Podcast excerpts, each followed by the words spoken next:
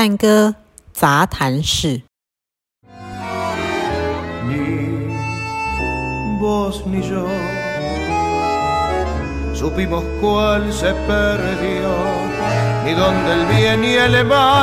un día final comenzó. Hello，嗨，大家好，欢迎来到探戈杂谈室。那今天呢，我们远渡重洋到了阿根廷，而、不是我，这老师还在阿根廷。那非常高兴今天可以请到如此重要的一位大师来上我们的 podcast 的节目。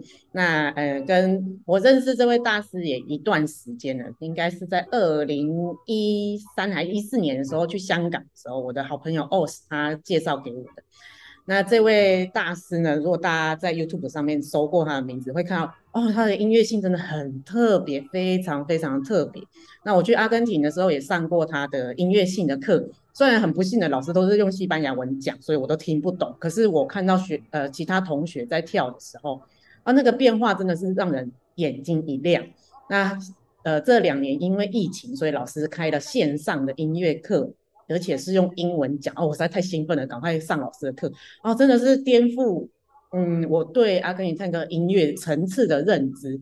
那也听到这个课呢，呃，四期之后会让所有同学写一首属于自己的探戈的歌出来哦，实在太酷了。所以老师今天要讲一下之前的学生他们的呃一个作品啊、在今年二零二二年底会发行，而且是黑胶的版本。非常的特别，所以今天非常欢迎 Horacio Godoy，Welcome you to our podcast. Hello, good Now to see you again. Yes, good to see you again. Can you uh, introduce you a little bit? I'm working with a with a tango into the milongas world. I am spent the last 31 years in my life between three to six nights uh, a week, uh, every week. Not of course in pandemic. Only I had to stop in 2020. Uh, but I'm spent uh, like more than 31 years into the milongas in Buenos Aires. So I'm I'm I'm feel it and I and I'm and I spend a lot of time with all milongueros and milongueras. How do you see those milongueros, milongueras? What what do they inspire? Step number one, they were real, you know, real people, honest. I mean, they they didn't know about tango. Their knowledge is about tango from the mind. They feeling from the mind and from the heart, because they they they already lives the 40s and the 50s. So they saw it, the biggest orchestras, Troilo, D'Arienzo, Señor del Tango, Pugliese, Tanturi, Caló, Fresedo, alive. So they really lives the tango, the singers, uh, the poets, all of them. So they really lives the golden period of the tango. They they were really honest and people who really loves tango. You know, not people who works with the tango, people who really loves the tango. But we we born later. We don't born in the golden age, so now we can only see those modern uh, tango orchestra. You also cooperate with some uh, modern orchestra, right? Yeah, now we have a lot of new orchestras.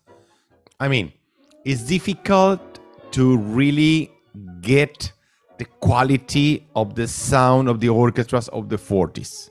Mm. You know, because in the 40s we have more than 50,000 bandoneon players in Argentina. 50,000. So nowadays we have not more than I don't know two three thousands in the world.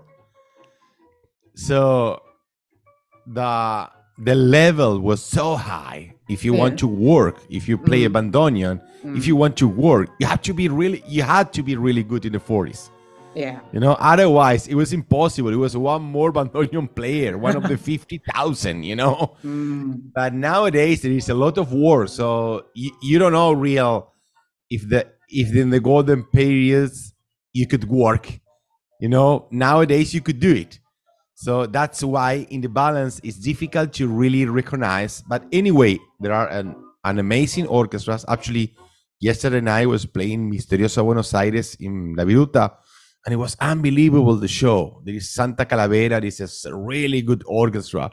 Tango Bardo. Also orchestras from from Europe. Hyperion. It's really good. And from Russia, Solo Tango. It's a wow. It's an unbelievable orchestras. So I think the tango it's coming much better for the musicality, and maybe some years it will be also much better uh, with the dancers. Mm, so you think do they keep the tradition of Argentine tango by their modern music? Yeah, I mean to keep the tradition, it will be hard, you know, because the life continue. Yeah. the modern things you know now we have mobiles now we have you know a lot of different things that is not like in the 40s but anyway the heart of the tango the idea to keep the people in contact with the hug to keep to keep the uh, to keep the people in contact with the art with the poetry with the music with the with an orchestras you know it's not it's not the music like reggaeton boom boom boom boom it's music. And it's about the society. A good meetings talking mm. drinking drinking mm. coffee drinking beer talking for a while. So in argentina when we go to the milonga when we go to dance tango we don't go only to dance tango. We could spend six or seven hours into the milonga and and and the and maybe the 80% of the night we are talking with another one with friends you know with uh, with the people. We are just talking dancing talking. It's about life. So this is i think that that is the main idea of the tango. To keep the people alive to keep the people talking not in your mobile alone Yeah, single at home yeah, maybe yeah. watching netflix. No it's true. You could touch you know you could talk you could you could feel the smell of the people you could drink you could eat so that is the life i mean I uh, and um, many times I ask you for some people. I mean, everybody asks this question everywhere. And if it's the last day of your life, what you gonna do? You go for a good food. You go to see your your your friends. You go to see your family.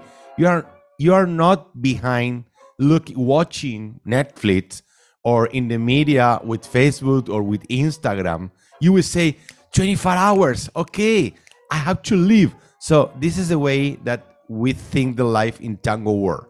We are living every single day like it's the last one. So the real one, of course, we have medias, we have Facebook, but we try to be in the milonga. We try to be with the family. We try to be with the friends. So this is our idea when we are talking about tango. So that's why the milonga, the place, it's so important in Argentina because it's it's it's where we is a place of the meeting. It's not only the culture. It's not only tango. It's a meeting, a human meeting. It's unbelievable. Yeah, it's really unbelievable. Yeah. Actually, that's why in Argentina we have tables. You know, Yeah. is the way that you could talk f- front to front. With chairs, you know, you cannot talk because it's like in the theater or it's like in the cinema. You have the other people in your side, so you cannot talk side to side. You mm. need to talk in the front. So that's why mm. we have tables, people talking, people drinking. So we never we never think in Argentina one milonga without tables Yeah. because the table is a meeting. yeah. So that's why some people came to Argentina and say, "Oh, the dance floor is small and you have a lot of tables." Yeah, because it's a, it's a social. That's why we have the tables. You know, people has yeah. to drink, people has to talk. Yeah, Yeah. Dancing is just part of the milonga, not the whole milonga. yeah, As we know that there's a special vinyl coming soon in the end of 2022, uh, coming from you. So Yeah. can you talk about it? Well, um, in the workshop of musicality with people who uh, who doesn't really they are not musicians. They are just dancers or normal people, Yeah. engineers, lawyers, taxi drivers, whatever. Ooh, ooh. you know um, we produce the way first that the, the the different layers of the music in order to understand what happens with the music what is a counter melody what is a bridge what is a main melody what happens with the main melody what is a rhythmic bass after that we see the the parts the big part of, of the music the different uh, melodies in the same in the same song into the music. And then we saw it like we did it in the 40s in argentina how you could compose if you are not a musician how you could compose music singing. So we did it and the experience it was unbelievable because uh, with four groups each one with more than 15 people. We produced four new tangos. The first time ever in the tango story of more than 100 years with students not musicians all together in the whole world they composed a new tango. So that was an unbelievable experience. And Mauricio Host, that is um, the, the director of Santa Calavera, he wrote the music for us. He create, you know, with us from the students, the counter melodies, the rhythmic bass, the main melody, everything. So the people were singing. He was writing, and then he, were, ah. he was playing the music, and he said, "This is what you want." Yes, but please change this. So he was changing so at the end, at the end of the story, we could produce uh, four new songs in the story. So that's why we are really, really, really happy about this.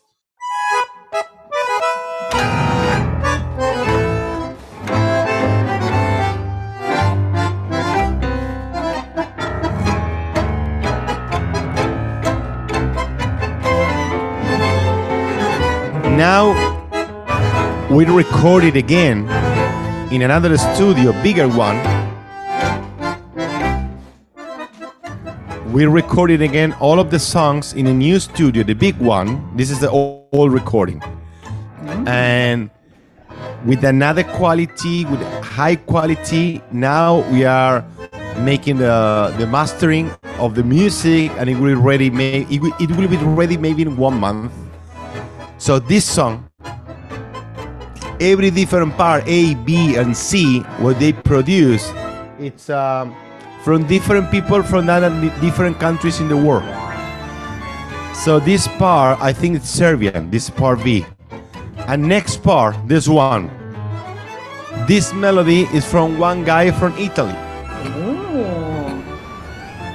So all of this, all of this idea that we did it, it was with people from different part of the world we create small groups they discuss they have comments in between and this tango now this new baby it will be zoom in the milongas and people will dance something that they they composed.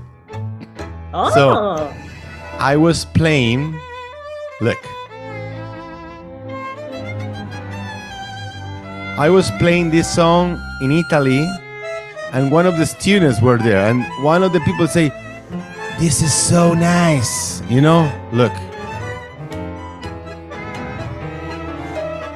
and the student says i'm the composer and they say no i'm talking about this tango yeah i'm the composer one of them how you could be the composer if you are not musician because we were working with Pebete with uh, with with more than four months and ah. we compose the melody, we compose everything, and 15 of us, we are the composers.